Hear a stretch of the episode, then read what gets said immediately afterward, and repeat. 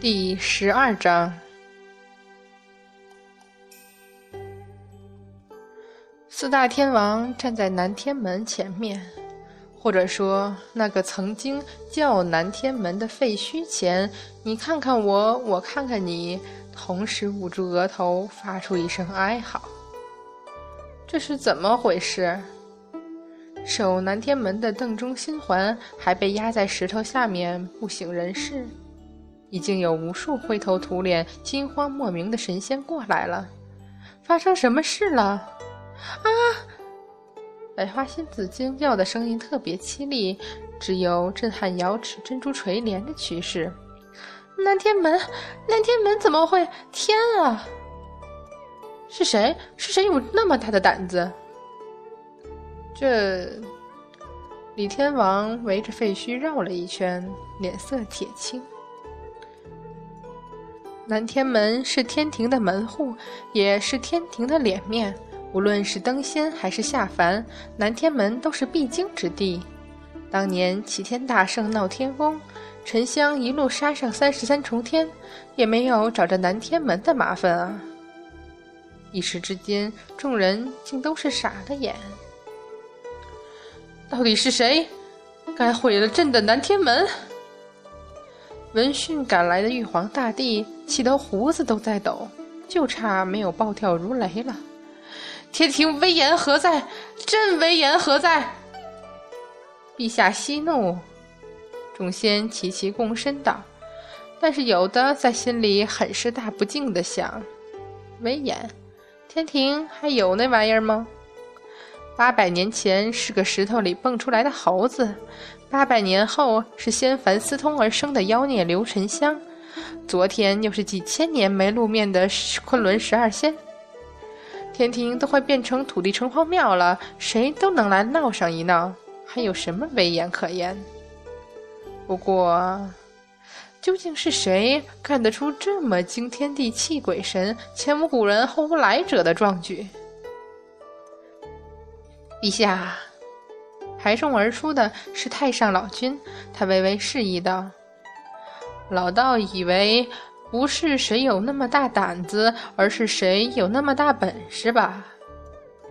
众仙默然，望向南天门的废墟，那原本高大威严、华光流转、雕刻无数玄妙花纹、光辉雪白耀眼、庄重肃穆的牌坊式的框架。整齐的分为两半，倒在云上，而南天门的牌匾同样自中间断为两截，孤零零的躺在一边。好厉害！这下子要不是劈南天门，而是劈在一个人的身上，众仙忍不住打了个寒战。玉皇大帝同样心中一抖，继而厉声道：“难道是开天神斧刘沉香？”陛下，嫦娥慌忙出列道：“请陛下三思，沉香一家已经团聚，又怎会无端来劈南天门？”这老君，你以为呢？老道以为嫦娥仙子说的有理，老道也认为不可能是那刘沉香。太上老君，有何证据证明此事与他无关？李天王冷笑道。除了开天神斧，三界中还有什么兵器能毁了亘古以来就屹立于此的南天门？陛下，李天王，不妨想想当日昆仑山下，刘沉香含怒出手，一斧劈向二郎神，使其受重创，身死魂飞魄散，但是也没有被劈成两半儿啊！老道愚昧，想请教李天王：是南天门比较硬，还是显圣真君的肉身比较硬？你，李天王转眼又冷言道：“可那之后，刘沉香劈开了华山。”天王此言差矣。华山在凡夫俗子看来固然高不可攀，但是南天门自天庭存在以来就屹立于此。历经无数岁月，其牢固程度岂是下界一座山可比的？李天王还在再说，玉帝已经点头沉吟道：“老君说的不错。”但是，不是拥有开天神斧的刘沉香，又是何人有这般通天之能？陛下，这三界之中，纵有人有这般本领，没有好兵器也是枉然；有了神器，没有本领，更是想都甭想。而打毁了南天门后，又能在我等赶来之前从容离开，这三者都具备的，老道只想到一人。老君想说的可是斗战胜佛，不可能，不可能！那猴子一棒下去，砸到的东西都是四分五裂。南天门是生生被劈开的。若说是那猴子动的手，朕看不像。陛下英明，老道要说那人并非斗战胜佛，那是何人？绝世凶刃斩仙剑和他的主人阐教玉鼎真人。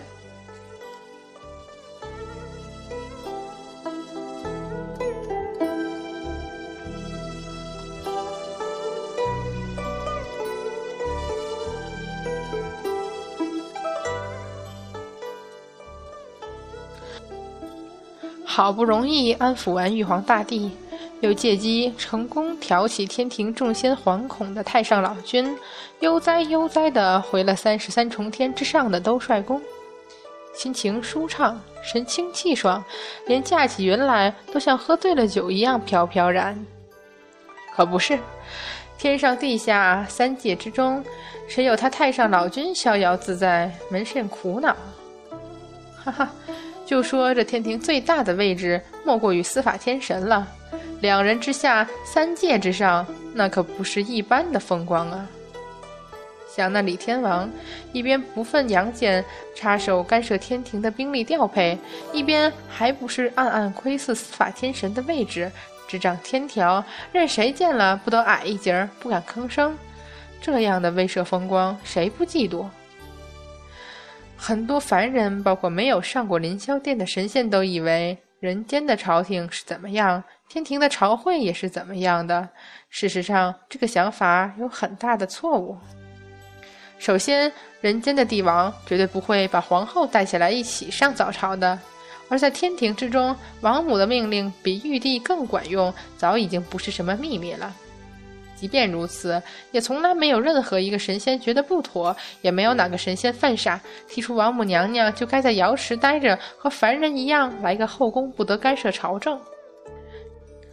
其次，玉帝临朝，众仙都是躬身行礼，从来不会跪拜磕头。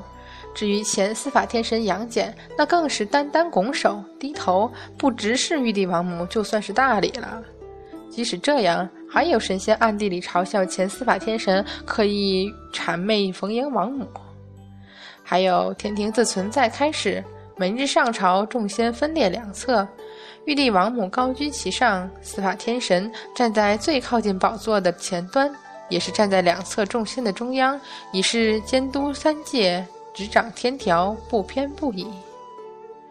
于是那个位置太突出，太孤单。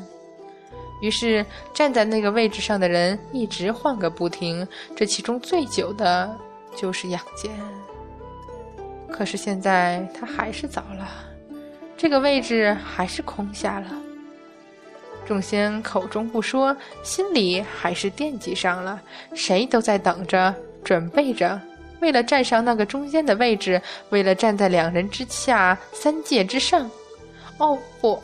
王母已经下凡去了，这一去至少也得十几天。现在那个职位可是一人之下，三界之上。抢吧，争吧，等抢到争到，有你们后悔的。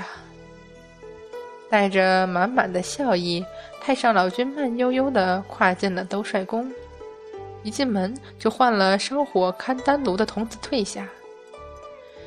将手中的拂尘颠来倒去的折腾了好长时间，太上老君终于忍不住叹息道：“好，老道比不过你有耐心，有什么话直接说吧。”丹房里已经没有人影，却有一个冰冷的声音响起：“玉鼎不敢劳师伯大驾。”太上老君半合眼，笑道。你有什么话直接问吧，老道老了，不想再费那功夫猜谜语。师伯肯说，说的很客气，但是那冰冷的声音里没有半分恭敬的意思。老道岂敢不说？南天门都让你一剑劈了，兜率宫总要保住吧？说着苦笑起来。老道师兄弟三人互相看不对眼儿过一辈子了，却始终也得承认一点：这徒弟出了门，师傅就管不了。连原始师弟都拿你没办法，我这个师伯又能怎样？师伯说的是。啊？太上老君愕然，怎么自己的夸奖，玉鼎真人还照单全收啊？徒弟出了门，做师傅的就管不了了。哦，原来是想到杨戬了。太上老君笑得更苦，摸摸额头，长叹：“我就知道，杨戬那小子精心布的局，可以瞒过任何人，就是瞒不住你。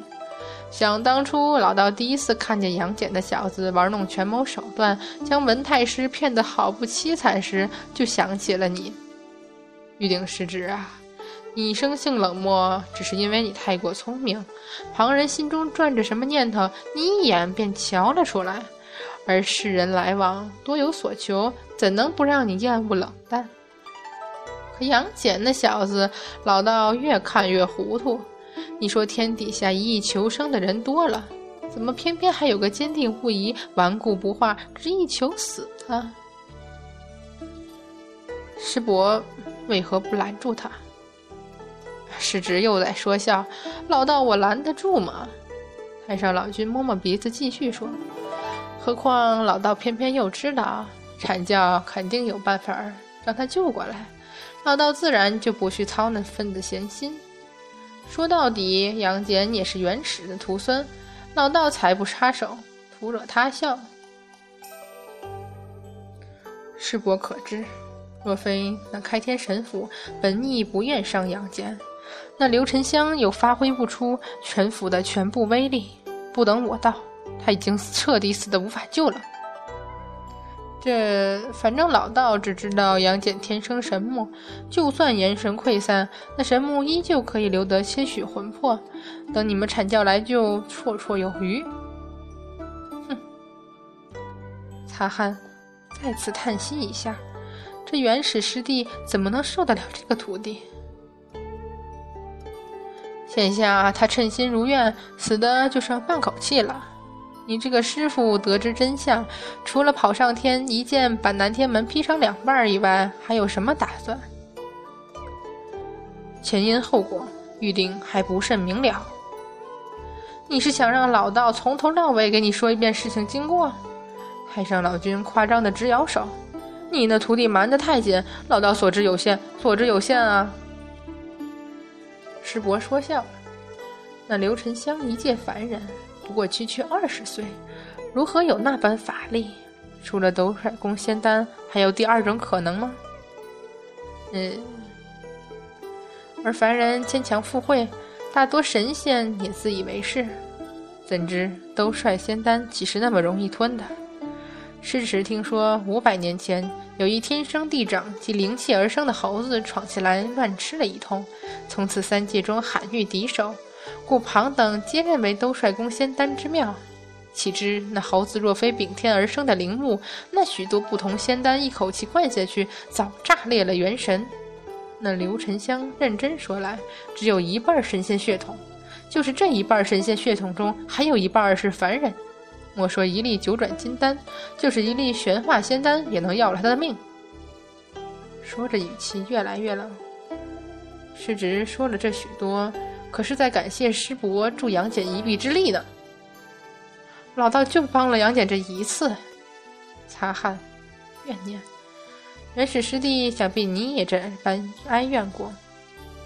徒弟聪明是好事，可是太聪明就不妙了。师伯是不愿意说，咬牙狠狠点头。老道发过誓，不能说。又是发誓。冰冷的声音终于忍不住尖锐起来。师侄，师侄，你少安不躁，少安不躁。太上老君额头上冷汗如雨，苦笑不已。这杨戬师徒二人简直是他的克星。世侄，你现在可是元神离体，你千万当心，不能气，不能气！你万一气出个好歹来，我怎么向元始师弟交代呀？嗯，世侄慢走，老道不送。门房内终于恢复了安静。太上老君苦笑着摸摸额头：“我这把老骨头都得折腾散架了。”不过，杨戬啊杨戬，你终究是失策了一次。你算计了老道，算计了四公主，甚至哮天犬和那小狐狸，你甚至算计到了你的师傅。可你绝对没想到，阐教会愿意为你和天庭翻脸吧？等着吧，那只猴子也没你想象中的那么白痴的。还有王母娘娘。东帅宫里，这只老狐狸狡诈的笑着。以三界为器具，以众生为棋子。杨戬，你想抽身而退，哪有那么容易？事实就是如此，求生不易，求死也难。